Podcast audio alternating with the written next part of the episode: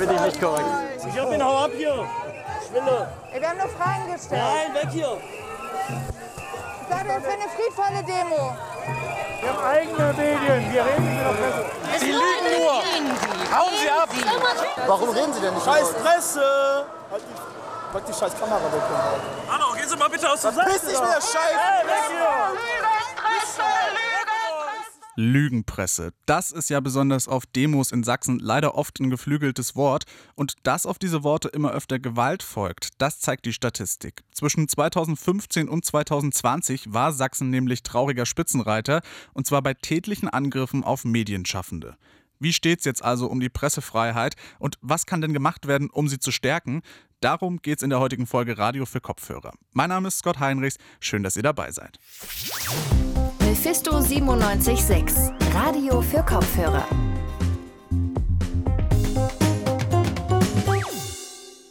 In Sachsen gab es im Jahr 2020 19 tätliche Übergriffe auf Journalistinnen und vor allem auf rechten Demonstrationen. Da wird es für Medienschaffende immer gefährlicher.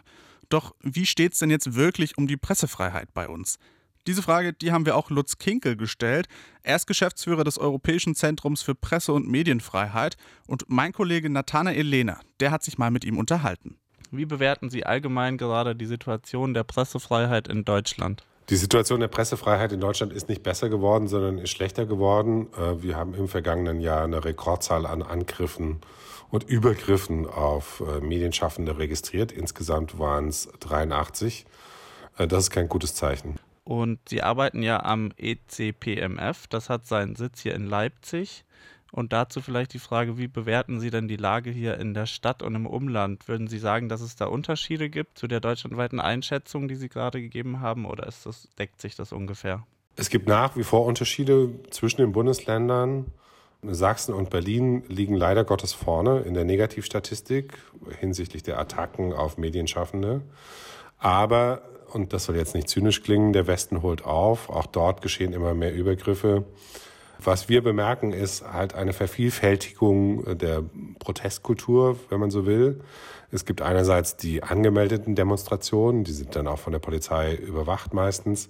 Und es gibt die unangemeldeten Spaziergänge. Und die unangemeldeten Spaziergänge finden inzwischen in jedem Winkel der Republik statt.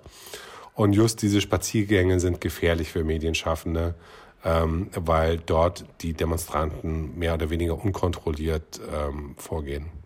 In dem Bericht von Reporter ohne Grenzen machen die AutorInnen drei Gründe aus, die hauptsächlich für die Gefährdung der Pressefreiheit in Deutschland verantwortlich sind.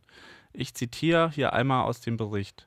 Eine Gesetzgebung, die Journalistinnen und Journalisten sowie ihre Quellen gefährdet, eine abnehmende Medienvielfalt sowie allen voran Gewalt bei Demonstrationen.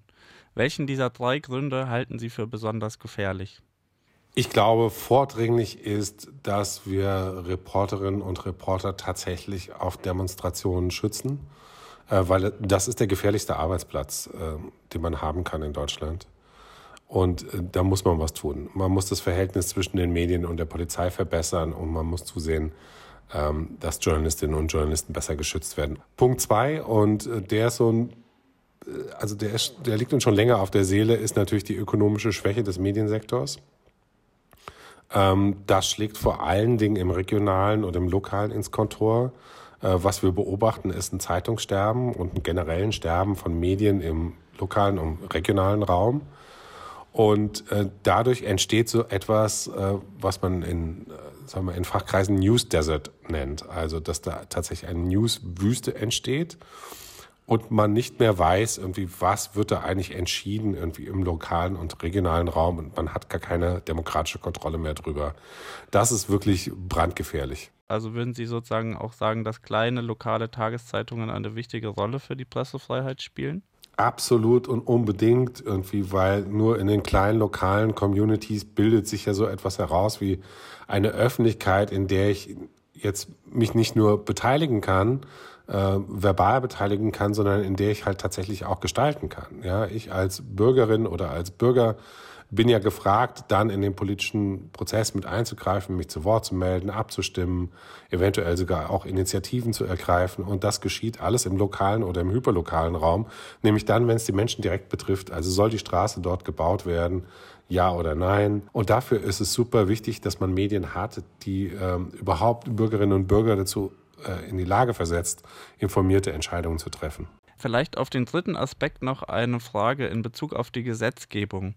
Ähm, gibt es ein konkretes Gesetz, welches Sie als besonders gefährdend für die Pressefreiheit in Deutschland erachten? Mein Wunsch wäre, und darauf spielt auch Reporter ohne Grenzen an, dass Deutschland seine ähm, Geheimdienste schärfer kontrolliert und auch stärker beschneidet, was deren Überwachungsmöglichkeiten angeht. Und zwar auch nicht nur im Inland, sondern auch was den Austausch mit anderen Geheimdiensten angeht. Wenn der Quellenschutz löchrig wird in Deutschland, wird der Investigativjournalismus immer schwieriger. Vielleicht noch eine abschließende Frage. Äh, mich würde noch interessieren, was Sie in Ihrer täglichen Arbeit auch tun, um den Entwicklungen, über die wir gerade gesprochen haben, auch konkret entgegenzuwirken. Wir haben eine Reihe von Programmen, mit denen wir ähm, verfolgte und bedrohte Journalistinnen und Journalisten unterstützen. Also unter anderem das Journalist in Residence Programm. Ähm, dort nehmen wir tatsächlich Reporterinnen und Reporter aus dem Ausland äh, auf Sie können dann ein halbes Jahr in Leipzig bleiben, Sie bekommen eine möblierte Wohnung gestellt und Sie können dann weiterarbeiten oder Sie können sich auch einfach erholen.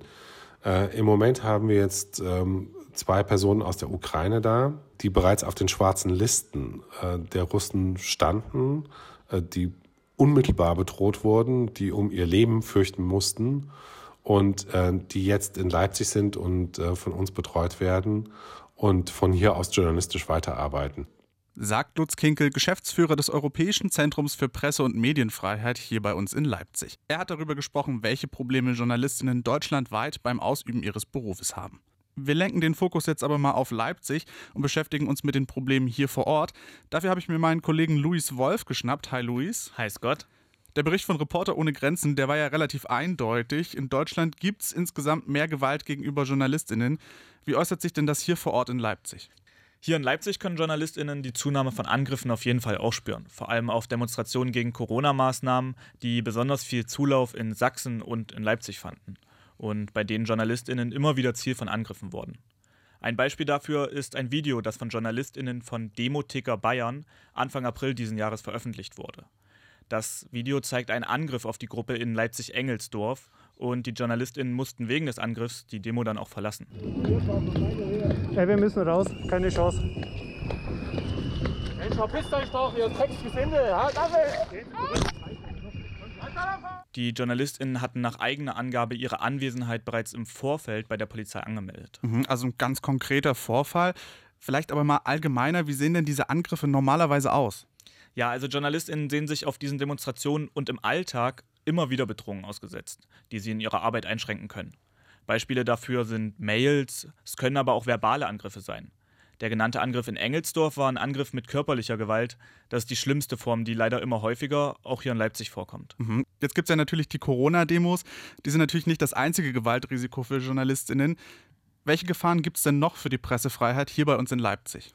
Erst im letzten Jahr hat der Deutsche Journalistenverbund zusätzlich Übergriffe von der Polizei auf JournalistInnen kritisiert. Und auch hier in Leipzig gab es da im letzten Jahr einen Vorfall, bei dem ein LZ-Journalist mit den Worten Sie sind fertig von einem Polizisten von einer Demonstration verwiesen wurde. Mhm. Was kann denn jetzt getan werden, um JournalistInnen in Zukunft vielleicht auch besser schützen zu können? Gewalt gegen JournalistInnen rückt durch die Vorfälle in den letzten Jahren immer mehr in Fokus. Bereits 2020 haben Polizei und Medien gemeinsame Verhaltensregeln verabschiedet, die eine bessere und sichere Zusammenarbeit gewähren sollen. Die besagen, dass journalistische Arbeit durch verbesserte Sicherheitskonzepte der Polizei geschützt werden soll. Und im Gegenzug sind Journalistinnen angehalten, sich bei der Polizeiführung über polizeitaktische Maßnahmen zu informieren und die dann auch zu respektieren. Verbände wie der schon erwähnte DJV sehen bei der Umsetzung jedoch noch Nachholbedarf sagt mein Kollege Luis Wolf. Vielen lieben Dank dir fürs Gespräch. Danke. Und wir bei Mephisto, wir machen von unserer Pressefreiheit natürlich auch Gebrauch. Das nächste Mal schon am Dienstag. Da gibt es nämlich die nächste Live-Sendung von Radio für Kopfhörer. 18 Uhr startet die und empfangen könnt ihr das ganz einfach. Entweder über DAB Plus oder auch über UKW im Großraum Leipzig auf der Frequenz 97.6. Außerdem lohnt sich auch mal ein Blick auf unsere Social Media Kanäle. Auf Instagram gibt es unter anderem einen Post zum Thema Pressefreiheit. Schaut da unbedingt mal rein. Und natürlich sind wir auch auf Twitter. Mephisto976, alles klein, alles zusammen. Ansonsten gibt es nächsten Freitag die neue Podcast-Folge Radio für Kopfhörer. Freue mich, wenn ihr da einschaltet. Vielen lieben Dank geht noch an Leonard Doleschek, der hat die Sendung organisiert. Mein Name ist Scott Heinrichs. Schön, dass ihr dabei wart. Bis demnächst. Mephisto 976, Radio für Kopfhörer.